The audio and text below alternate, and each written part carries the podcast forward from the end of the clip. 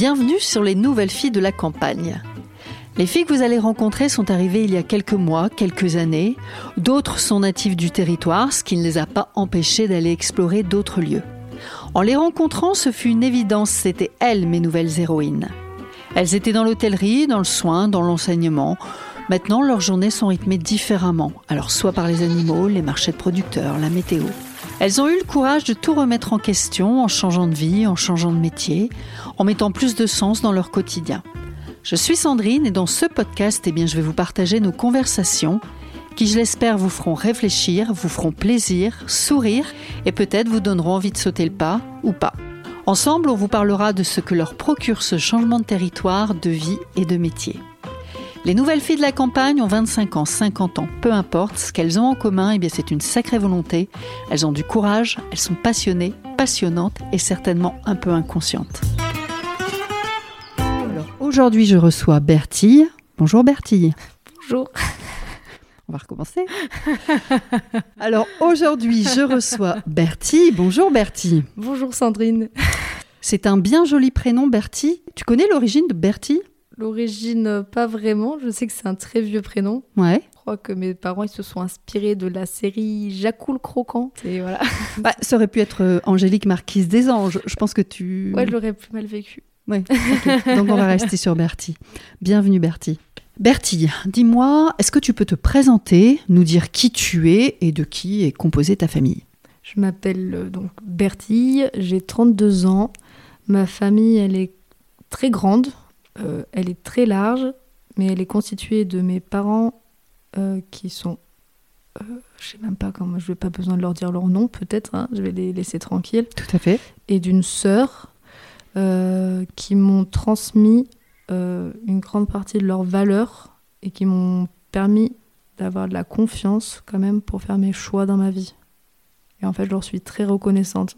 En fait, je, la base, la base de ce que je suis, euh, c'est quand même euh, d'avoir eu un cadre euh, dysfonctionnel, mais avec beaucoup d'amour. Donc voilà, ça c'est ma famille. Ça ressemble à quoi Saint-Paul-la-Roche? Enfin, en tout cas, ça ressemble à quoi là où tu vis? C'est une maison qui est à la sortie d'un bourg qui est tout petit, qui se compose de deux rues et d'une cinquantaine de maisons. Ma maison, elle est toute petite et biscornue. Il y a une grande grange et il y a une vue magnifique sur la vallée, sans aucun vis-à-vis. Il y a un jardin que j'ai créé qui est vraiment très beau. Il y a des caravanes parce qu'on a été plusieurs à vivre là, Ouais. et que la maison est petite. Voilà, principalement. Des hangars bizarrement qui tiennent en bambou. C'est un peu une maison de briques et de broc, quand même. C'est un petit paradis ou pas? Ouais. Alors, si on parle de changement de territoire, pour toi, c'est un petit peu différent puisque tu es donc, enfin, tu es né à Saint-Thierry-la-Perche puisqu'il y avait une maternité, mais en tout cas, tu as grandi à Saint-Paul-la-Roche. Tu es parti plusieurs années. Est-ce que tu peux nous raconter? Quand je suis partie? Ouais. Mais Oui. peut-être qu'avant ça, j'ai une autre question. Tiens, euh, c'est comment de grandir à la campagne? Il faut avoir de l'imagination. Parce qu'il n'y a pas énorme de distractions. euh, Moi, j'avais des parents paysans donc euh, qui avaient très peu de temps. euh, à t'accorder? À m'a- Enfin, si, ils m'accordaient du temps. Ouais. hein, mais mais euh, fallait qu'on soit bien autonome jeune. Hmm. Mais tu vois, pas de vacances en famille, pas tout ça, quoi. C'est plus les enfants qui venaient l'été. Tous les vacanciers venaient chez nous Ah oui. parce qu'ils accueillaient les mômes. Ils avaient l'habitude d'accueillir les enfants. Du coup, ça demande quand même beaucoup de Créativité. créativité, ouais. Faut aimer le... le- Et du coup, quand t'es ado, bah, ton rêve, c'est de te- t'en aller d'ici, quand même. Tu diras rien à mes ados, s'il te plaît Est-ce que tu as autre chose à dire sur le fait de grandir Enfin, c'est comment grandir à la campagne? Cré- Créativité, j'entends, d'imagination, mais est-ce que euh, est-ce qu'il y a des choses qui étaient vraiment, enfin, qui étaient vraiment kiffantes et que tu n'aurais pas eu en ville, par exemple? Euh, de grands espaces de liberté. Moi, je partais très jeune, toute seule, euh, à vélo, euh, à pied, me baigner. euh. Une fois, je dis à mes parents, je m'en vais et je suis partie à la mer à vélo. Carrément. Avec... Ça a démarré là, en fait, tes aventures à vélo. J'étais partie sous-équipée, mais avec un duvet, c'est tout, sans carte, sans tente. Je me suis dit, bah, on va à la mer avec des copains. Enfin, il y a un grand espace de liberté parce qu'il y a une, une pseudo-sécurité. Tu vois, il n'y a pas. Énorme de voitures, il n'y a pas énorme de. On se connaît un peu tous. Donc, du coup, il y a un truc où... Qui est rassurant un peu. qui peut être enfermant et rassurant. Et rassurant, ouais. Ouais. Tu y allais à la mer ou pas? Ouais. Sérieux? Ouais. Cette fille est folle. Il y a combien d'habitants à Saint-Paul-la-Roche? Sur la commune, euh, je crois que c'est 450 et dans le bourg, euh, je crois que c'est on est de, on doit être 48. Donc si on parle de changement de territoire, pour toi c'était un peu différent. Enfin cette histoire elle est un peu différente puisque tu es né euh, sur le territoire, tu es parti plusieurs années, tu es revenu. Est-ce que tu peux nous raconter? Tu es parti euh, à vélo? Non, ça? au tout au début, après mon bac, Ouais. j'étais pas majeure quand j'ai eu mon bac. J'étais fille au père en Irlande. Voilà, là j'avais une bonne expérience de ville. Ah ouais. T'es passé de Saint-Paul-la-Roche à Dublin. Eh bien, euh, mes parents ils se sont séparés, donc euh, j'habitais euh, entre Saint-Paul et Nontron. Ouais. Mais Nontron, c'est une petite ville quand même, mais c'est Il y a une transition quand même. Une petite, de- ouais, enfin voilà, ça reste Nontron. Hein. C'est pas, c'est Oui. 3500 habitants aussi, hein, Nontron, je pense. C'est là où j'avais mon lycée, en fait. Oui, je suis partie à Dublin comme ça. J'avais 50 euros en poche, pas de carte de crédit, rien. Je juste partie avec une autorisation parentale. J'avais trouvé toute seule la famille euh, pour être fille au père et j'étais fille au père. Je parle parce que j'étais très mauvaise en anglais et euh, mes profs elles pensaient que j'étais euh, stupide et je voulais j'étais pas d'accord avec ça. Je pensais que c'était juste leur méthode et que je me suis, je savais pas trop quoi faire comme étude. Du coup, je me suis dit bah je vais apprendre l'anglais au moins ça me servira toujours. Et en fait, j'ai commencé à voyager là à ce moment-là. Donc le point de départ Dublin. Pendant combien de temps? Un an. Après, euh, je suis revenue en France. euh, je me suis dit que j'avais envie de travailler dans les relations internationales pour euh, comprendre un peu les enjeux politiques et sociaux. Du coup, j'ai pas trop le l'entourage.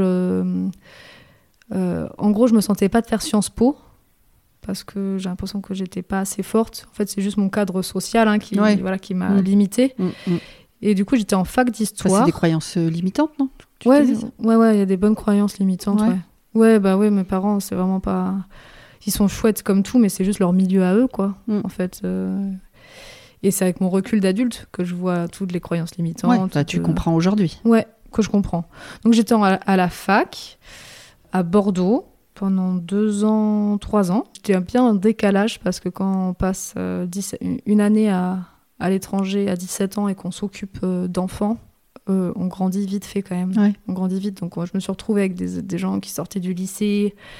Gna gna gna enfin tu vois le truc. euh, Il y avait du décalage. il y avait un décalage déjà.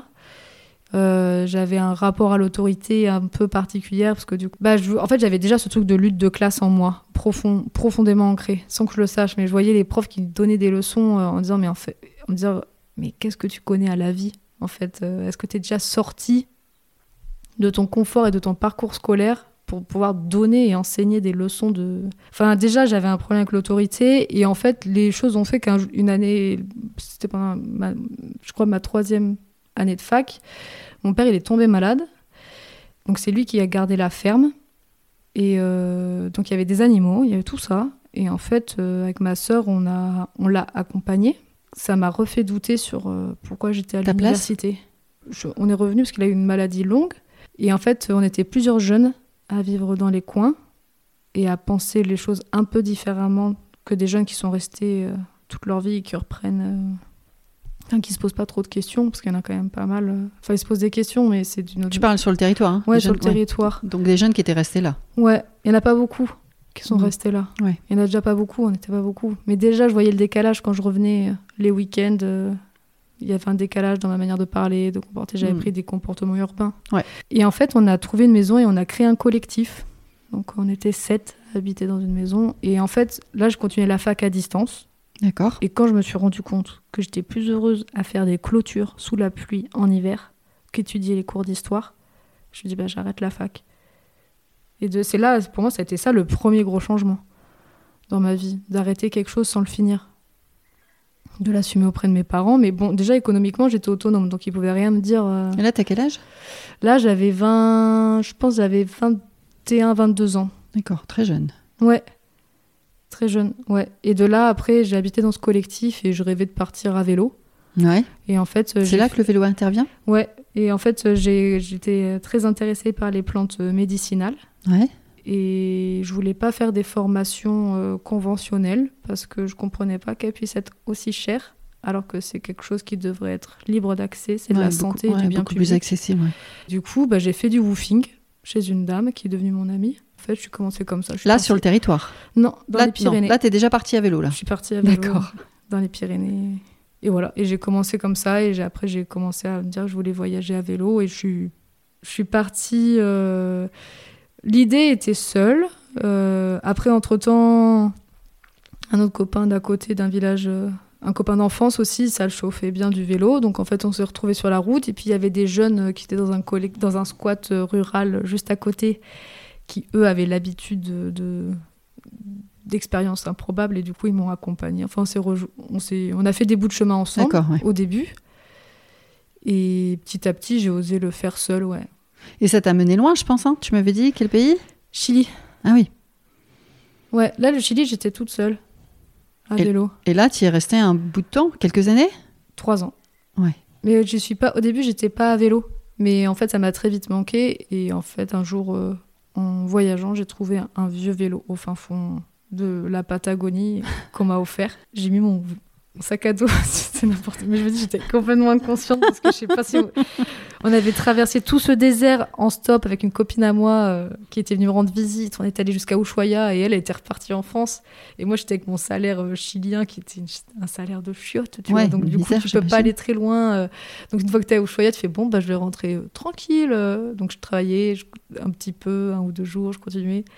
Et là, je trouve euh, dans un endroit un vélo, quoi. Enfin, on m'offre un vélo dans une maison, euh, un vieux VTT abandonné que j'ai réparé. Je te jure, c'est rien. J'ai réparé avec un bout de. Parce que c'était au fin fond de la Patagonie. Il n'y a rien, pas de magasin, rien du tout. Hein. T'as qu'une déchette. Alors, du coup, j'ai pris un bout de carton de, de, de briques de lait pour mettre dans le pneu pour le consolider. J'ai pris deux bidons bleus, là, que j'ai coupés, que j'ai fixés sur un vieux pneu. Ça m'a fait des sacoches J'allais dire, c'était pour faire des sacoches. que j'ai mis à l'arrière. Mais si tu veux, je vraiment- et je l'ai mis à l'arrière de mon vélo. Et en fait, euh, il y avait dans ce village où j'étais, il y avait des gens qui, comme c'était la fin de la Caletera australe, il y avait des cyclistes. Et en fait, j'ai rencontré des cyclistes qui voyageaient euh, Tu t'es joint. bah, avec un. avec deux personnes, notamment un qui est devenu un ami, qui était un grand, grand, grand aventurier. Enfin, genre, j'ai jamais vu ça, quoi. Il, avait, il était parti à 18 ans de chez lui, il avait été en Chine. Après, il était revenu, il était reparti de chez lui, il est belge, il était allé jusqu'en en Afrique du Sud. Donc, tu vois, le voyage à vélo. euh, Et heureusement qu'en fait, euh, ces deux-là, on, a fait- on a traversé le désert ensemble. Du coup, tout le, toute la Patagonie euh, ensemble. Et heureusement qu'on était trois, parce que je pense que sinon, moi, j'aurais même pas pensé à, aux quantités d'eau qu'il faut prévoir Mm. quand tu traverses un désert. Et que tu as du vent de face et que du coup, tu es bloqué. Tu vois, par exemple, des trucs. euh. Ok. Bon, en tout cas, il y a eu pas mal d'années euh, où tu as été bourlingué. euh, Ouais, mais En je France et revenais à souvent ici, en fait, euh, parce que le collectif dans lequel j'étais, il a continué. Ouais. Que j'ai mes amis, en fait, j'ai des amis. euh, En fait, mes amies, elles sont quasiment toutes des néo rurales. C'est pas. C'est très peu des anciennes d'ici, quoi. J'avais du mal à me faire des copines. J'étais plus avec des garçons. Et tu vois, quand on parle de féminité, euh, en fait, j'ai commencé à être bien avec les femmes ici.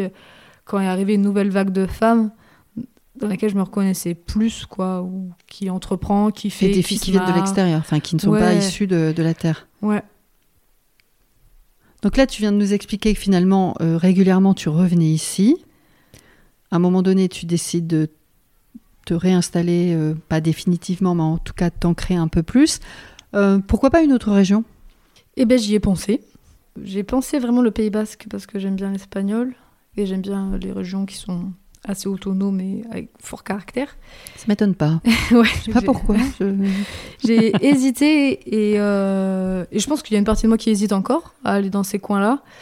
Mais ce qui s'est passé, c'est que j'ai vraiment moi, un lien affinitaire avec des amis ici, euh, avec qui je partage des idéaux, euh, des idéaux de vie, avec qui j'aime vraiment discuter, avec qui on se nourrit, on Mhm. apprend, on expérimente, on n'a pas peur. Il y a le, le truc vraiment qui a fait que je suis revenue à Saint-Paul, c'est aussi le café du village qui était euh, disponible, qui appartient à la mairie, et qu'on avait ce vieux rêve de dire ah ce serait top d'avoir un café à Sceaux. Donc c'était une opportunité? Ouais. Tu nous le raconteras, je pense, euh, un peu plus tard, cette opportunité. Euh, maintenant, on va revenir sur le métier. Donc, je pense, je ne sais plus si tu l'as dit en présentation, mais aujourd'hui, tu fais du pain? Oui. Voilà. Alors, Pourquoi? Pourquoi tu fais du pain, Bertie Je fais juste du, je suis boulangère, je fais juste du pain. Je fais pas de viennoiserie, je fais rien de tout ça. Pas de je fais du pâtis- Tu fais pas de montées euh, pour Non. le mariage Je fais du pain au levain. Ouais. Voilà. Avec des olives même Oui, avec des farines euh, locales, euh, bio, Ouais. avec des produits que je vais rajouter dedans qui sont bio. J'essaye d'être dans le principe principalement locaux, à part les olives justement et certaines graines. Euh, c'est de l'artisanat qui s'apprend de manière très autodidacte. hein. Tu peux apprendre avec. Moi, j'ai appris avec une boulangère. Mais en fait, je me suis retrouvée à être boulangère, c'est parce qu'il n'y en avait pas. C'est ça que j'allais te demander. Pourquoi euh, du jour, un- hop, je vais devenir boulangère? Parce que je faisais de la cuisine. Je travaillais en cuisine. J'étais euh, cuistot, quoi. Euh, au Chili, je me suis retrouvée cuistot, chef cuistot, enfin chef euh, à gérer mon truc, alors que j'avais jamais fait ça en France. hein, J'étais juste saisonnière. D'accord Mais là-bas, en fait, à partir du moment où tu es sérieuse et que tu essayes, que tu reviens le lendemain et à l'heure, euh, c'est bon. C'est bon. Ouais. T'étais chef. tu, tu, tu peux devenir, euh, tu peux devenir responsable quand on te laisse les responsabilités. Donc en fait, quand je suis revenue en France, au début, je voulais juste revenir pour voir ma famille, parce que ça faisait longtemps que je ne les avais pas vus. Et j'ai fait, je voulais faire une formation de cuisine, donc j'ai fait une formation de cuisine pour avoir un diplôme, parce que je suis végétarienne notamment, donc pour la cuisine c'est emmerdant, parce que moi je sais pas reconnaître les viandes, comment faut faire. Bon bref, je voulais me... Et puis je me suis dit, oui, ça sert toujours d'avoir un diplôme français sur la cuisine. Et aussi parce que dans mon imaginaire, je, je trouvais ça super chouette de travailler en équipe et en cuisine, sauf que c'est très contraignant. Tu Oui. travailles quand tout le monde se profite. Oui. Et du coup, c'est très limitant au niveau euh, du développement de soi. Ouais, la vie. Ouais, tu Mm. restes dans une case euh, et qui en fait. euh, et j'avais envie d'avoir. La base de base, c'était d'avoir un restaurant avec plusieurs personnes, plusieurs cuistots, où en fait chacun fait une semaine de travail.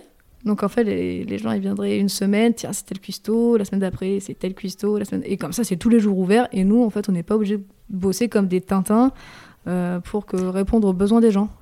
Donc du coup, je faisais ça et en fait, en même temps, euh, c'était mon projet et je m'étais dit tiens, je reviens au Chili, mais en fait, au Chili, c'était, enfin, en fait, là, j'étais bien un petit peu en France de retrouver mes pères aussi, de d'être, de parler ma langue, de Ouais. plus être étrangère, de Retrouver un peu d'équilibre peut-être retrouver ou un de peu d'équilibre. stabilité. euh, parce que je travaillais quand même souvent dans les mêmes restaurants, mais la- la- l'ambiance cuisine, c'est quand même très particulier. Il y a quand même euh, beaucoup d'alcool, de drogue. Moi, je Mm. prends rien de tout ça, donc j'étais toujours déjà bien décalée avec tout le monde, tu vois. Et donc, du coup, j'ai pas forcément trouvé de coéquipier, coéquipière pour euh, avoir un restaurant associatif parce que ça faisait peur aussi aux cuistots de se dire de travailler si peu ou de travailler. Les personnes que je connaissais qui étaient cuistots, ils avaient pas envie de travailler autant parce que c'est un engagement.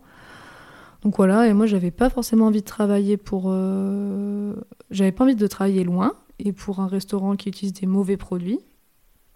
Donc en fait, euh, il y avait une boulangère, euh, y a une boulangère qui s'appelle Charlotte qui fait du pain depuis 10 ans et je trouve, et je trouve toujours que son pain c'est le meilleur des coins. À Saint-Paul? Elle est à... Elle était à Saint-Paul avant? Non, elle est à Ladignac-le-Long, D'accord. à côté, et en fait elle utilise un fournil qui est partagé à Saint-Pierre-de-Frugy. Et en fait, j'étais la voir, je me demandais si je pouvais l'aider. C'est marrant parce qu'en fait, euh, t'aides pas du tout un boulanger. Quand tu viens le voir, tu le fais, tu le fais chier. hein. Et tu- donc tu, Tu mais elle m'a dit oui. le boulanger. Voilà, donc j'ai été la squatter et elle a gentiment accepté que je squatte. Et puis j'ai squatté une fois, deux fois, deux trois fois, quatre fois. Et en fait, euh, je me suis rendu compte que j'aimais beaucoup le rythme euh, de commencer tôt, d'être un peu en décalé, de pas le pain au levain, tu travailles pas tous les jours. C'est l'idée de faire un pain qui se garde. C'est qu'en fait, les gens. Et c'est une- rééduquer les gens à part du pain euh, chaud à 7 h du matin parce que juste tu dors la nuit, tu vois, ce genre Mm. de choses. Moi, je voulais juste être boulangère remplaçante. En fait, elle, elle m'a un peu poussée parce que, à, à me lancer parce qu'il n'y avait pas de boulanger dans mon secteur. Elle m'a dit, bah vas-y, euh, le premier fois que j'ai fait du pain vraiment toute seule, euh, elle dit, mais vends-le. Je dis, mais non, je vais pas vendre ça, ni. Et en fait, elle a, elle m'a beaucoup aidée là-dedans. Et en même temps que moi, il y a Jeanne, qui est paysanne boulangère aujourd'hui, à Mialet, qui a commencé en même temps que moi à se lancer dans le pain, mais elle, elle avait un projet plus établi. Elle s'est installée sur une ferme Terre de Liens, à. Fougeras. Et en fait, on s'est installé vraiment quasi en même temps avec euh, des parcours vraiment différents et des volontés euh, de production différentes. Donc en fait, j'ai commencé à faire du pain, je l'ai vendu, il y a eu le Covid, j'ai vendu du pain. Bah, au début, je faisais des tournées, donc je faisais des tournées à vélo, et puis en fait, je parlais trop avec les gens. Alors en fait, c'était des tournées interminables, vraiment. Et du, j'ai- En plus, si tu connais tous les gens du mais village. bien sûr, c'est comme ça que ça a marché au début. En fait, c'est que je fallait que je teste mon pain. Sur- Ouais. Parce qu'en fait, comme je- même si Charlotte m'a transmis son savoir, Ouais. en fait, c'est un artisanat euh, qui est méticuleux et qui demande plein de petites choses. Et, et moi, en fait, je me suis retrouvée à me lancer à faire du pain sans avoir eu le temps de faire plein de fournils, tester plein de techniques différentes. En fait, il y a eu un trou, il y a eu le Covid, il y a le boulanger du coin qui voulait plus faire du pain. Puis je me suis retrouvée à remplacer ce trou qu'il a laissé. Sans vraiment faire tes armes, enfin, voilà, pas plus ça. que du ça, coup, quoi. j'ai fait mes armes sur les gens de mon village qui étaient très contents de toujours. Euh, ils étaient, ça a été mes plus fidèles euh, clients. Ouais, ils ont été vraiment chouettes. À avoir des critiques assez constructives. J'ai fait Mm. des sacrées bourdes, des, des choses. Tu, c'est... Quoi une sacrée bourde euh, en boulangerie? Ah, moi, j'en ai fait. Vas-y, explique. Il y en a une, euh, c'était, c'était juste. euh, je pense que c'est la chose la plus horrible. que- en fait, euh, j'ai fait- je fais du pain et je me rends compte que dans ma pâte, il y a du verre. Du verre. Du verre, du verre, euh, du verre, comme là les verres qu'on a Il y a un avec bout nous. de verre, quoi. Je trouve un bout de verre. Parce que ma farine, je la stockée dans ma maison, que j'étais en coloc, il y avait plein de monde. Quelqu'un a fait tomber un bout de verre, je ne sais, je n'ai jamais su Ouais. pourquoi. La grosse erreur que j'ai faite, c'est que comme j'avais, j'avais 60 ou 65 kilos de pâtes, j'ai pas voulu jeter, j'étais jusqu'au bout de mon action Mm. et j'ai fait mon pain et je, je l'ai donné, quoi. Je pouvais pas le vendre. Je l'ai dit, j'ai dû dire à tout le monde parce que je faisais des tournées. En fait, donc tout le monde doit attendre le pain, donc je, je me voyais pas leur dire oui cette semaine, enfin alors que j'aurais juste pu dire cette semaine il n'y a pas de pain. Aujourd'hui, je pourrais le dire, mais à ce moment-là, je dis non, voilà. Du coup, j'ai dû faire toute la tournée et de dire à tous les gens de faire très attention. Il y avait peut-être du verre dans le pain. Et en fait, et de une sacrée chance qui te parle encore aujourd'hui. Ouais, ouais, ouais, mais je me suis dit, mais laisse tomber l'horreur. Enfin, après, en fait, toute la semaine. Et tu t'en très- es rendu compte comment? Bah, en fait, pétrissant, en mettant les mains Ah dans oui. la pâte, Mais t'es quand même allé jusqu'au bout de la démarche, c'est ça que tu dis. Ah oui, ah oui quand même. jusqu'à la fin. Ouais, ouais, ouais, j'étais jusque. Ça, c'est une très grosse erreur. Et bah, tu vois, les gens, ils continuent de prendre du pain. Parce que j'étais honnête. J'ai dit, en fait, je sais pas comment ça se fait, j'ai du verre. Non, mais je peux. Vous pouvez ne pas le prendre, en fait, Ouais. mais je voulais. Mais... Donc, du coup, il y a des gens qui ont fait le choix de pas le prendre. Il y en a qui font, oh, bah, quand même. Et en fait, j'aurais pas dû. J'ai passé la pire semaine de ma vie en disant que j'allais les tuer avec un ulcère, que ça allait finir en perforer. prison. Ah non, mais je sais pas, je me dis qu'ils allaient surtout perforer, perforer leur estomac et qu'ils allaient mourir. Et il y a eu un problème? J'ai eu de la chance. Mais ça, Ou alors ils sont très résistants à ça, Paul Laroche. Ouais, c'est ça. C'est peut-être ça aussi. Je pense qu'ils en ont vu d'autres. Ouais, ça c'était oui. C'était à mes tout tout tout début. Maintenant, ça m'arrivera plus du tout. Trop fort. Là, ça fait combien de... ça fait combien de temps maintenant que tu pratiques? Ça fait trois ans et demi. déjà Ouais. C'est comment la journée de Bertie la boulangère? Et ben, c'est jamais vraiment pareil. Ça dépend où est-ce que je fais mon pain. Là, quand je le fais au fournil, là où il y a Charlotte, le fournil à Saint-Pierre de Frugy, qui est en fait un fournil euh, partagé d'anciens paysans boulangers qui l'ont mis à disposition, en fait. C'est une mise à disposition d'un fournil. Donc, il y a un four et un espace de travail avec euh, un tour euh, où tu as des, un petit peu de matière. On a un pétrin électrique aussi. Voilà. Euh, du coup, la journée, ça commence à partir de chez moi, d'essayer de rien oublier. À quelle heure tout mettre, euh, Ça dépend. À quelle heure je dois avoir le pain prêt. Moi, je travaille pas tôt le matin parce que je coordonne mes journées avec ma collègue euh, qui, Charlotte qui utilise le four. Ah, C'est plutôt une question d'organisation entre vous Ouais, moi je passe après. l'utilisation du matériel Ouais, et pour optimiser une chauffe, Ah oui. Oui, pour pas laisser refroidir un, un four. un four et réenclencher derrière. Ouais, On optimise. ouais. D'accord. Comme ça, je mets quatre bouts de bois après elle et moi je peux refaire chauffer et faire une fournée de 50 à 60 kilos. Et au niveau écologique, c'est Mm. top. C'est le mieux d'optimiser sa chauffe comme ça, d'être plusieurs à servir du même four. Et tu fais pas ton pain euh, toujours au même endroit, si je comprends bien. Ouais. C'est quoi le principe là? C'est quoi le concept?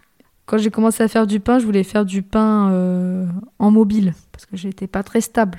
J'avais besoin de voyager, donc du coup j'avais besoin de voir les gens et de voir ailleurs. Donc en fait, je voulais faire du pain. euh, C'est pas que t'es pas stable, c'est que t'as envie de voir des gens. Oui, j'ai envie de voir la diversité un peu. Voilà. Et euh, en fait, euh, je voulais me fabriquer un four à pain mobile. Ouais. Comme une caravane, un four en ouais, sur caravane. une remorque, quoi. Mm. Et en fait, euh, bah, Charlotte, elle avait prévu de prendre une année euh, de césure à- dans les coins et partir avec sa famille en Espagne euh, et continuer de faire du pain. Donc en fait, elle, elle a trouvé un four mobile. Ah. Sauf qu'il y a eu le Covid. Elle n'est pas partie. Zut. Et du coup, son four, on s'est dit, bon, on le garde à deux, ça peut être chouette pour faire des événements, pour faire du pain en lutte, euh, pour des espaces de lutte. C'était un peu aussi une priorité. Tu peux m'expliquer?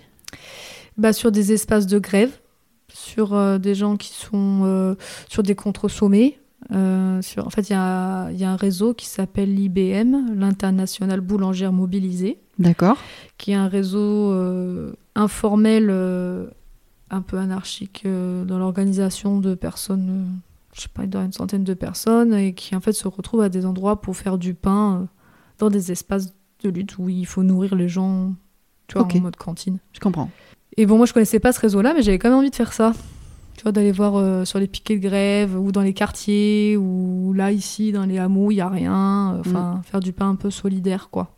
Donc, en fait, ce four, au début, je me dis, bah, j'ai commencé à m'en servir euh, pour faire des petites fournées à Saint-Paul parce que c'est un village où il y avait vraiment pas grand-chose et ça manquait de dynamisme, quand même. Je fais le pain à deux endroits différents parce que je le fais chez moi avec le four à pain mobile, mais c'est dans des conditions. euh, accroche-toi quoi c'est quand même euh, Oui, je m'accroche, vas-y. c'est je fais du pain dehors en fait Mm. ma cuisine elle n'est pas adaptée je peux pas faire du enfin sinon Été comme hiver. et ben l'hiver je le fais dans ma cuisine mais je suis à... c'est très euh, compliqué parce que je suis à... ma maison elle est en, en hauteur Ouais.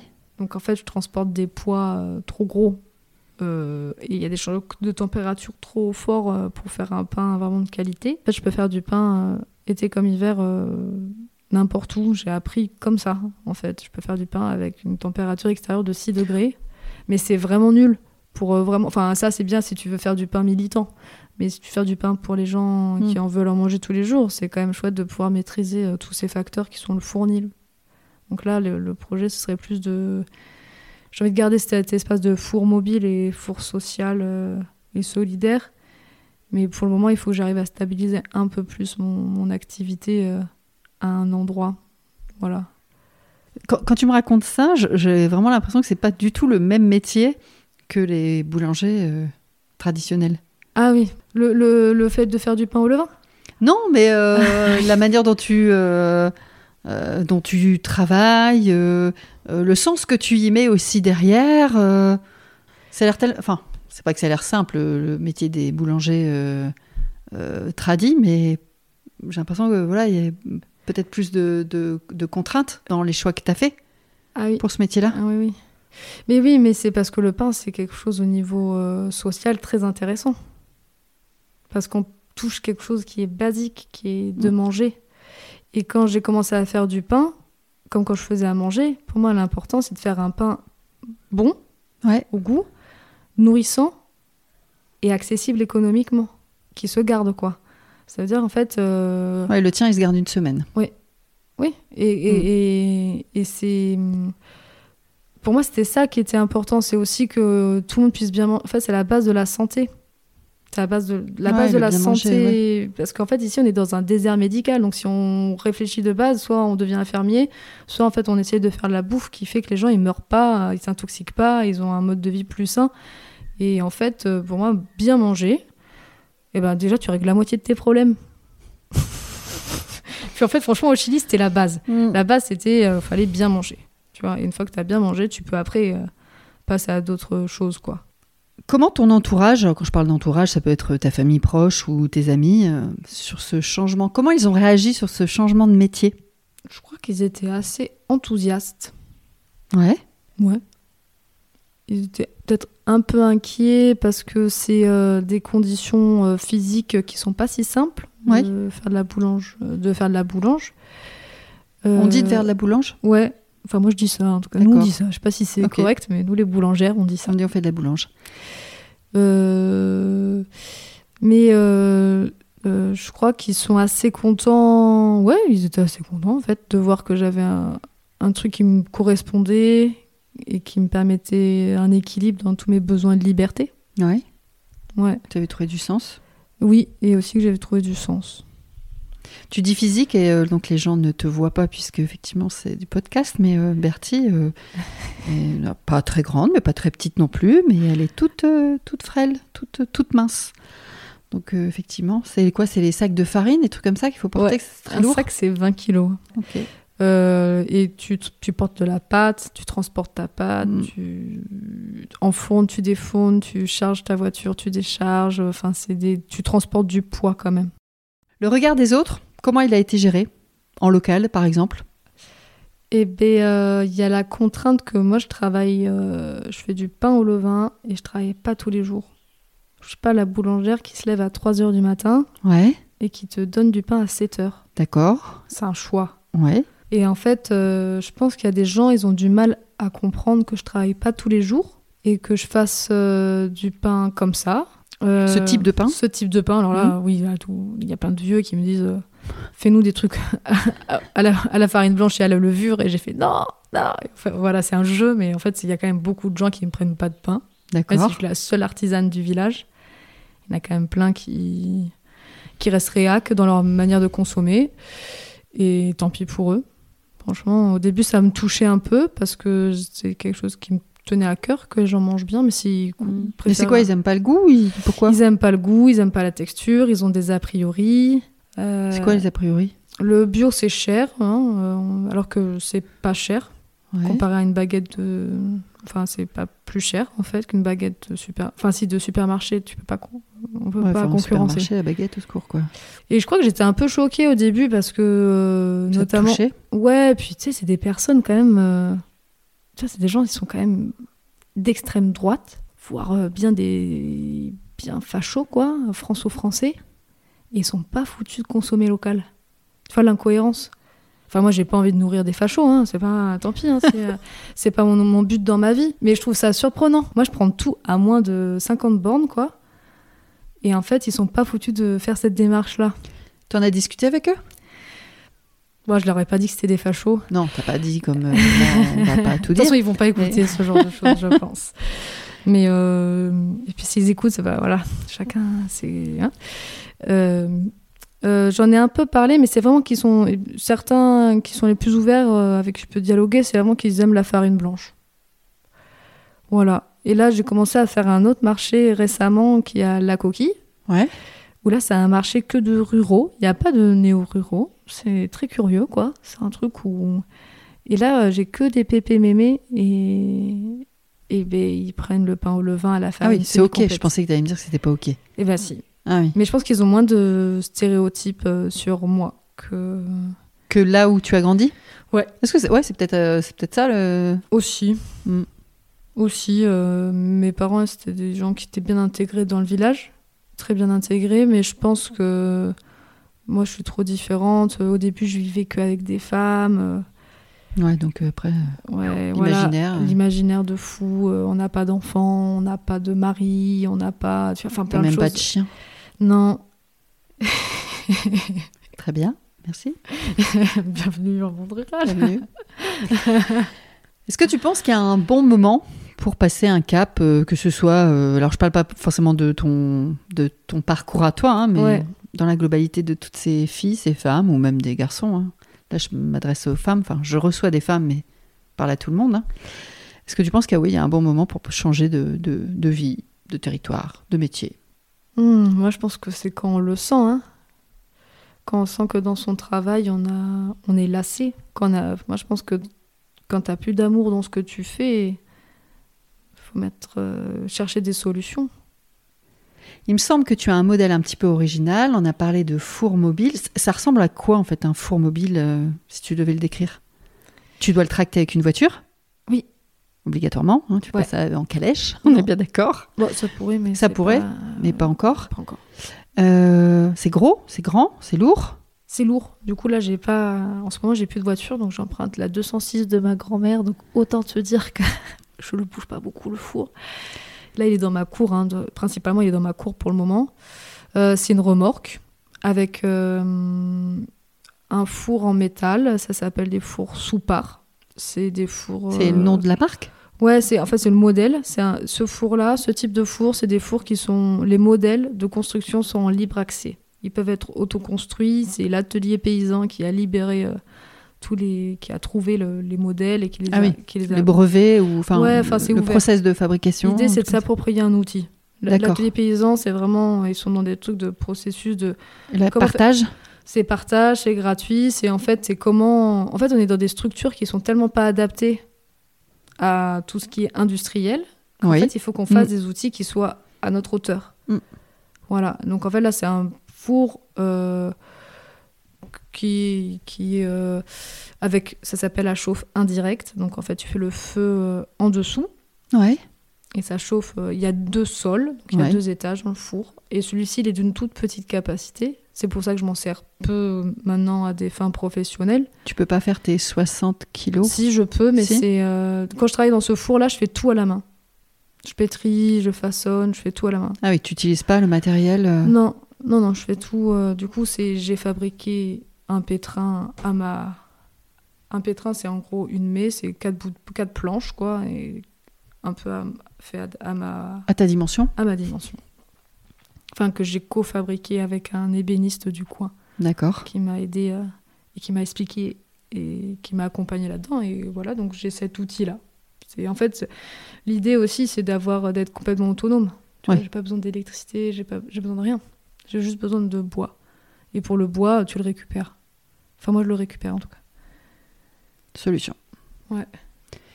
Tu m'avais dit que ce four mobile, lorsque tu vas sur les marchés par exemple, ça interpelle les gens? Ça discute? Bah, On te pose pu- beaucoup de questions? Ouais, bah, j'ai pu le faire vraiment. Là, la première fois vraiment que j'ai, parce que c'est tout, euh, j'ai tout aménagé pour pouvoir faire du pain à l'extérieur. Ouais. Donc en fait, là, vraiment, la seule fois, là, euh, la première fois que j'ai vraiment pu me mobiliser avec, c'était il y a un mois, même pas. Et c'était, oui, c'est assez incroyable. De venir sur une place de village avec un four, c'est incroyable. Il y a une dimension sociale, c'est ça qu'on Ah avait ouais, dit mais c'est vraiment magique. Déjà, c'est tu t'appropries ton travail dans des conditions où en fait tu es libre parce que la boulangerie tu es contraint Ouais, il y a beaucoup de, contraintes, ouais, euh, beaucoup de contraintes. à être là, euh, présente, faire les marchés, gna, la régularité, truc bidule. Là, tu vas sur une place, t'as plus du tout le même cadre. Enfin, tu vois, j'ai pétri en regardant des gargouilles. Tu vois, c'est Ouais. impro- complètement improbable. Et les gens du bourg, euh, bah, ils sont arrivés et ça attire la curiosité. Et d'un point de vue social, on fait vraiment pas peur quand on fait du pain sur une place de village. Enfin, les gens, ils osent beaucoup plus déjà parce qu'ils sont curieux. Mm. Donc au début, c'est les pépés qui viennent, qui te donnent des conseils parce qu'évidemment, c'est des vieux, ils savent mieux faire que toi. Même s'ils n'ont jamais été boulangers, même s'ils achètent du pain au supermarché, ils t'expliquent la vie. Et... Mais en fait, ça, ça fait aussi que c'est jouer un personnage. T'es déjà allé parler aux enfants dans les écoles de ton métier? Eh ben, c'est le projet là. C'est le prochain projet. C'est euh, comme j'habite dans le bourg, les enfants déjà ils, ils captent, ils voient qui je suis. Ouais. Et euh, j'ai fait une première tentative en leur envoyant une carte postale avec une boulangère. c'est un copain qui, c'est vraiment la phase d'approche. C'est un tracteur et dans la remorque, du- dans la fourche du tracteur, il y a un four à pain et derrière le tracteur, il y a une remorque où les gens ils sont en train de manger du pain. Donc en fait, je leur ai envoyé cette carte Ouais. et euh, avec les instits, on s'est dit qu'on allait faire du pain ensemble. On devait le faire là, là, en fin d'année, mais il y a eu un contretemps. Du coup, on s'est dit à la rentrée. Et même que ça pouvait rentrer dans un programme, en fait, euh, scolaire. Parce que c'est une matière. Tu parles de l'eau, tu parles Ouais. du sel, du blé. Bon, c'est bon, tu as tous les sujets pour les instituts sur lesquels Oui, ça peut faire euh, partie d'un programme. oui, les écoles, oui, c'est une bonne idée. Ils vont commencer à aimer leur pain. Tu vois, c'est en fait, euh, ils vont comprendre comment ça fonctionne, ils vont comprendre que la baguette, c'est pas toujours. J'ai rien contre la baguette, tu vois, j'adore Si, si, pain. quand même un peu, j'ai remarqué. non, mais j'adore, j'adore le pain blanc. C'est ça, le truc, c'est qu'au goût, j'aime bien. Sauf qu'en fait, à terme, c'est pas. Tu vois, moi, je connais les trois quarts des femmes qui a la ménopause parce que, voilà, quand tu discutes avec des personnes euh, qui sont dans ta clientèle, euh, de, pour, de comment elles vont, parce que c'est ça, faire les marchés, c'est que quand tu fais quelque chose d'alimentaire, tu connais les problèmes des personnes au niveau de leur santé. Et il y a énormément de femmes qui, à partir de la ménopause, ne peuvent plus manger de gluten. Alors qu'en fait, la base est, est ni de lactose. Je lui dis, mais à quel moment quand tu es jeune, déjà on te parle même pas de tes règles, mais à quel moment on va te dire qu'à la ménopause, tu vas avoir un changement hormonal qui va faire que tu peux plus manger comme avant? Personne ne se dit ça. Non, très peu. Et en fait, moi, j'ai mar- j'ai remarqué ça en faisant le pain. Et maintenant, je suis un peu cash avec les femmes. J'avoue, je suis sans gêne. Je dis, mais vous êtes, vous êtes ménopausée Alors, c'est marrant parce qu'aucune me dit non. Tu vois, elles sont pas gênées au moment de genre, oh mon Dieu, c'est un tabou. Je fais, bah oui, en fait, c'est normal que vous puissiez pas manger ça. Et en fait, elles savent même pas parce qu'en fait, t'es pas informé. Que tu as des problèmes. Il y, a- il y a des problèmes de rhumatisme. Mm. C'est inflammatoire. Donc en fait, bah, je Et dis, le bah, gonflé à Oui. bloc. c'est ça. Tu Ouais. peux plus. Il y a plein de choses que tu peux plus digérer. Et en fait, je dis, bah, là, faut qu'on trouve des solutions quand même. Parce qu'on parle de femmes. euh, les femmes, elles vivent bien après 50 ans. On va pas les marginaliser euh, à dire, bah, manger euh, des galettes de sarrasin jusqu'à la fin de votre vie. merci l'ennui, quoi. Enfin, j'ai rien contre le sarrasin, tranquille, contre les baguette. baguettes. mais c'est juste, en fait, c'est essayer de faire un aliment pour tous. Et en fait, là, c'est qu'on travaille, quand tu travailles avec du pain au levain avec des bonnes farines, déjà, tu enlèves la moitié de- des problèmes inflammatoires liés au gluten. C'est clair. On est passé de l'école à la ménopause. Merci Bertille. L'art de la transition. Pardon. Non, c'est bien, moi j'adore. hein. J'adore, j'adore. Je, vais, je vais retrouver un peu mes questions là, parce que je sais plus où je vis, je sais plus qui je suis. euh. La formation, on en a parlé. hein, les filles, on a parlé de Jeanne, on a, pas- on a parlé de Charlotte, je pense. Oui, ouais. Ok. Est-ce que tu trouves du temps pour toi Là, maintenant? Euh, Oui, oui, un peu quand même. Ouais, Ouais. ouais, c'est un petit oui quand même, non? Non, mais c'est parce que j'ai le projet associatif à côté qui me prend énormément de temps. Mais sinon, euh, ma formule de travail, euh, oui, j'ai du temps pour moi. Oui, tu l'as inventé comme ça? Oui. L'asso, d'ailleurs, on en parle. Donc, il y a un café associatif qui s'appelle les Polissonnes. P-A-U-L-I, Ouais. 2 S, Oui. O, 2 N, E, S. Oui. C'est bien ça? Ouais. Donc, c'est un super café associatif sur Saint-Paul-la-Roche. Est-ce que, en trois mots, une grande ligne, tu peux dire euh, ce que c'est À quoi ça sert? Euh, c'est un multiple rural. Donc en fait, un multiple rural, c'est quand dans un village, il n'y a plus aucun commerce. Il y en a un qui correspond, qui doit à peu près tout faire. C'est-à-dire restauration, bar, épicerie. D'accord. Donc c'est un multiple rural qui est là depuis des années, euh, qui ne fonctionne pas très bien dû au fait que c'est très isolé. Donc les gens quand ils arrivent en général, ils repartent en été, ils tiennent pas trop le coup. Et là, on a eu l'opportunité de pouvoir reprendre le bail de manière associative. Donc on y a réfléchi fort, on est principalement des femmes, c'est pour ça que c'est féminisé le nom. Mmh. Polissonne, c'est pour ça que je voulais Euh, donner l'orthographe. euh, ouais. Euh, on fait, euh, il y a un bar, il y a une épicerie en mode autogestion. Ouais. les gens, enfin, autogéré. Pas c'est pas de l'autogestion parce que nous on fait de l'approvisionnement, mais on peut venir faire nos courses et en fait il n'y a pas de caissier ni de caissière quoi. Tu te gères. Il y a quelqu'un qui peut t'aider là-dessus pour t'expliquer. Voilà, il y a des ateliers régulièrement dans la Mhm. semaine. Euh, Il y a des concerts, il y a des spectacles. Euh, Il y a des soirées à thème. En fait, c'est une entreprise, mine de rien, Ouais, un café. bien sûr. Euh, Vous cherchez du monde? Ouais. Mais pas Ouais. que des femmes? Non, c'est mixte. hein. Il y a, une- il y a une grande. C'est juste qu'on a quand même, on a quand même une trame. On a des statuts qui sont quand même assez. euh, Ils sont très ouverts, mais à la fois ils ont, ils donnent une direction. On utilise principalement des produits locaux. On a quand même. euh, Une charte Ouais, il y a on une charte. une charte. Voilà, voilà, on est un peu quand même. euh, Il y a des choses où Ouais, Il y a un cadre, un cadre de jeu. on s'est voilà, on s'est positionné. Voilà, c'est un endroit où politiquement euh, c'est inadmissible des propos homophobes, sexistes. Euh, Voilà, si tu veux faire ça, tu vas dans ailleurs. Mais Mm. là, et sinon après le reste c'est assez ouvert quoi. On- oui, on sert pas de coca, non, on sert pas d'alcool très fort. C'est des choix. Est-ce que tu penses qu'il faut des qualités ou un tempérament pour faire le métier que tu fais? Euh, Pas avoir des muscles? Ouais, je pense, je, je sais pas. Honnêtement, euh, je pense qu'il faut, comme tout métier, faire avoir envie de le faire. Sinon, c'est pas bon. Enfin, d'aimer ce qu'on fait et d'aimer le feu. Bon, c'est bien aussi. faut aimer le feu, ouais, parce que c'est un feu de bois, donc faut être euh, avoir un bon lien avec le feu quand même. Très bien. Ouais. Pas dit comme ça. Je suis plus feu que eau, moi. donc peut-être que, peut que je m'y mettrai un jour. Euh, des moments de doute? Eh ben oui. tous les jours? Quasi, ouais. Ouais, ouais, je le doute beaucoup.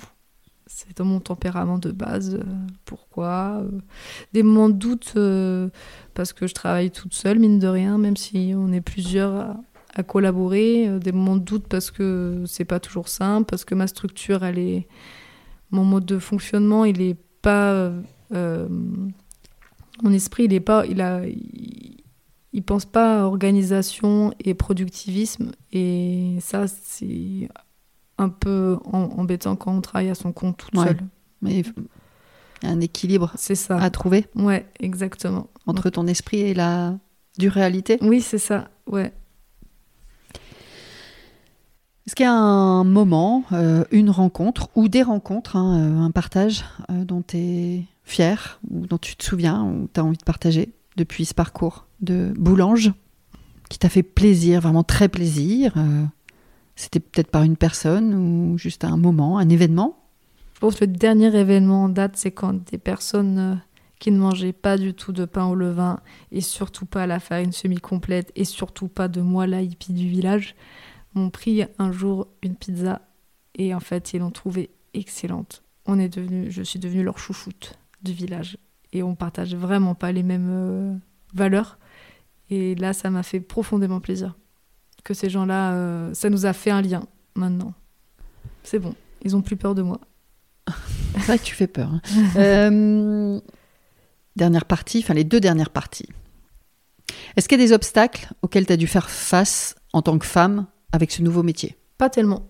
Pas de préjugés, pas de stéréotypes, pas de... Si, il y a des préjugés et des stéréotypes, mais en fait, déjà, c'est une femme qui m'a appris à faire du pain. Hmm. Et la personne, euh, l'au- l'autre personne à qui on s'est un peu co-installé en même temps, elle, c'est une femme aussi.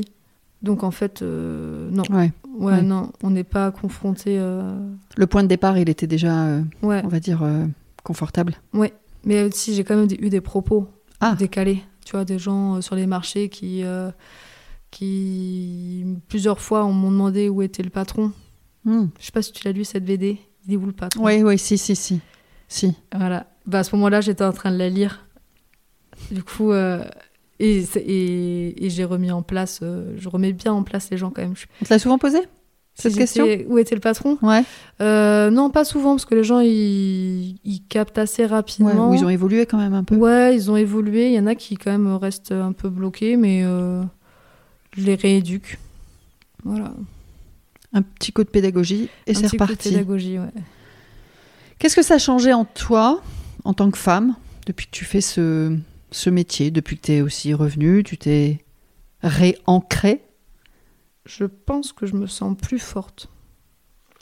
Et j'ai beaucoup moins peur. Et je crois que maintenant, je suis capable de regarder beaucoup de plus facilement les gens dans les yeux. Tu vois, de dire, euh, en fait, euh, moi, j'assume ma vie. C'est pas rien, en fait. Je suis pas Tes choix. Ouais, j'assume des choix, ma, ma vie complètement. Je suis autonome. Enfin, j'ai, je suis jeune et je suis à mon compte depuis euh, trois ans, avec toutes les contraintes que, et charges mentales Mm. que ça impose, Mm. tous les doutes, tous les machins. Et donc, du coup, il y a un truc où j'assume, euh, où je suis, un- je suis pas fière, mais c'est juste que j'ai, je, je pose, j'ai pas peur quoi quand. Ouais. Et j'ai plus d'empathie aussi avec les gens qui travaillent euh, à leur compte. Et eux, ils ont- ils l'ont avec moi aussi. Donc ça fait quand même euh, un autre lien. Il y a un chien qui ronfle là ouais. C'est pas Bertie hein, qui fait des bruits bizarres. C'est le chien. À chaque enregistrement, le chien vient et le chien ronfle.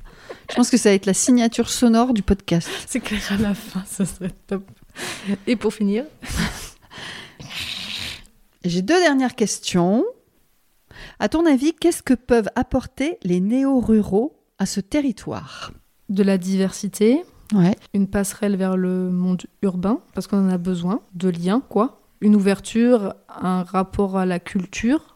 T'as autre- parlé de diversité? Ouais, Tu peux m'en dire un peu plus? Qu'est-ce que tu entends par diversité du coup, toi? Euh, diversité euh, humaine, quoi, euh, d'origine, de classe, de travail, euh, de gens qui travaillent dans des secteurs que ici on n'est pas habitué à voir, et que ce soit partagé. Ouais. Ouais. Ok. Autre chose? Bah, je sais pas, mais moi je suis très contente qu'il y ait des néo-ruraux aussi qui soient arrivés ici. Même si je, je- je suis aussi très critique du rapport. euh, Enfin, j'ai. Je vois bien en fait aussi ce que ça apporte comme déséquilibre. Ce serait quoi? Euh, je pense que c'est vis-à-vis du foncier. Parce que, euh, en fait, on ne part pas avec les mêmes. on Même part pas- capital? Ouais, on part pas avec le même capital. Donc, en fait, quand c'est chouette que des gens arrivent, mais à des moments, ils achètent des choses où. où ok, nous, on pourra jamais se les acheter. Mais il y en a, on pourrait se les acheter, c'est juste que les gens, ils profitent et tu vois, ils vont augmenter les prix parce qu'ils savent que pour quelqu'un qui a travaillé toute Mm. sa vie à Paris, qui a eu un salaire euh, toute Bien une sûr. vie, euh, Mm. c'est plus simple pour lui. Mais ceux qui achètent et qui y vivent que 4 mois dans l'année, Et encore, t'as de la chance hein, quand c'est 4 mois dans l'année. ouais, alors je sais pas, ouais, 4 mois peut-être moins, Ouais. mais donc puisqu'on a parlé de crise de logement, ouais. voilà, il y a des pas d'accessibilité à ces biens et en plus ils sont quasiment pas occupés. Mais ça, moi, je crois que c'est peut-être euh, justement euh, des choses à mettre, à réfléchir et à mettre en place au niveau de pour plus tard, quoi. réfléchir au niveau des lois, moi je comprends pas qu'il y ait autant de résidences secondaires. Mm. Surtout dans un endroit où, comme on en parlait, il n'y a pas de logement. Mm. Enfin, c'est quand même. euh, si on veut dynamiser le monde rural, euh, il faut vraiment que, un, les gens ils soient capables de vendre leurs biens, qu'ils les vendent pas Ouais. cher, parce qu'il y a des. Tu vois, comme cette ferme là qui s'effondre. euh, Ouais, en face, là. Voilà, et ils pourraient faire des trucs moins chers. euh, Il y a des. Enfin, il y a plein de solutions Ouais. en fait. euh. Mais des fois, c'est même pas une histoire de moins cher, c'est une histoire, ils veulent pas lâcher l'affaire. Ouais. C'est pas moins cher, c'est ils veulent pas lâcher l'affaire. C'est encore pire. ouais. Bon, ils sont de moins en moins ceux-là, hein, Bah oui, parce que ça.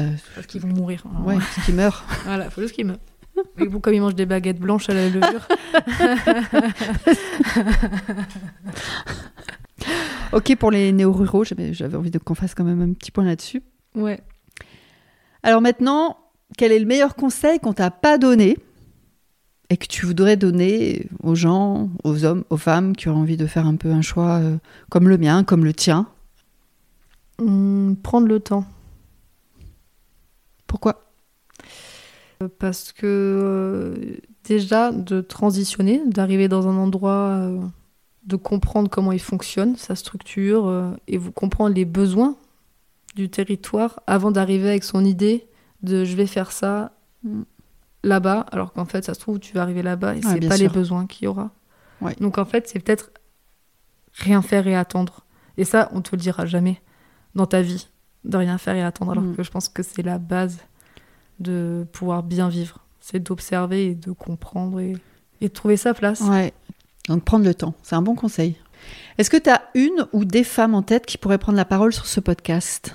Enfin oui, j'en ai en pagaille. Ça ne m'étonne pas. j'en ai en pagaille. Mais on va concentrer parce que sinon tu vas devoir interroger tout le Périgord vert.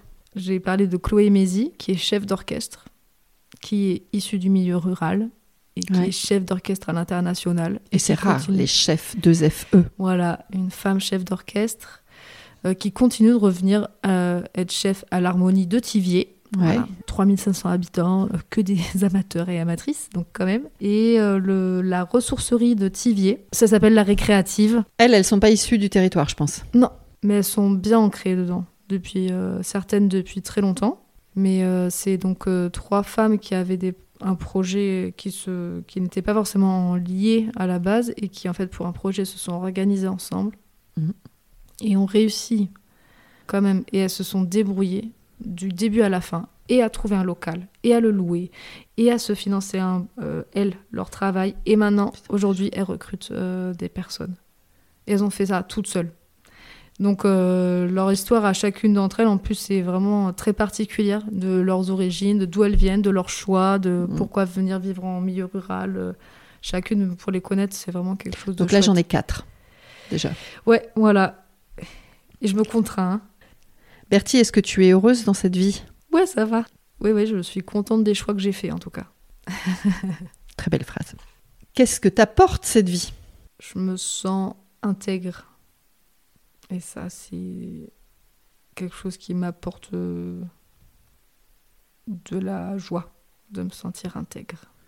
Ouais, c'est quand même un sacré truc, je trouve, de se sentir intègre. Mm. C'est- c'est entre nos idéaux et arriver à les mettre en place, c'est c'est pas simple. hein. Le kiff ultime dans cette nouvelle vie? De manger du pain chaud Et de pas avoir le bide gonflé C'est vrai. hein. Ah, C'est vrai? Je crois que vraiment, c'est manger Ah ouais? du pain chaud, c'est mon kiff. euh. Ok, très bien. Ça me met vraiment en joie. c'est simple. Eh bien, on va terminer par cette magnifique phrase de Bertie. Mon kiff dans la vie, c'est de manger du pain chaud. Eh bien, écoute, merci Bertie. Eh ben, merci à toi, ça m'a fait plaisir. Merci pour ce partage. Je suis certaine qu'il sera utile et qu'il fera résonance au moins à l'une ou à l'un d'entre nous. Pour conclure cet épisode et pour m'encourager à en produire d'autres, eh bien on partage l'épisode à son entourage. Ça veut dire la famille, les amis, les collègues, les voisins. Et le Graal, eh bien ça serait d'aller mettre des étoiles et des commentaires sympathiques sur Apple Podcast et Spotify. Abonnez-vous à la chaîne de podcast ben, pour être informé puis pour recevoir facilement les nouveaux épisodes. Vous pouvez me retrouver sur les réseaux sociaux des Nouvelles Filles de la Campagne, Instagram, Facebook, LinkedIn, j'en passe et des meilleurs. Et si vous aussi, eh bien, vous avez des filles en tête, des femmes, des nanas qui pourraient partager leur histoire, eh bien n'hésitez pas à me contacter sur les nouvelles filles de la campagne at gmail.com. Si vous avez envie d'échanger avec les nouvelles filles de la campagne, eh bien sachez que je mettrai leurs coordonnées dans les descriptifs du podcast. Je vous souhaite une bonne journée, une belle soirée et je vous dis à bientôt. Merci.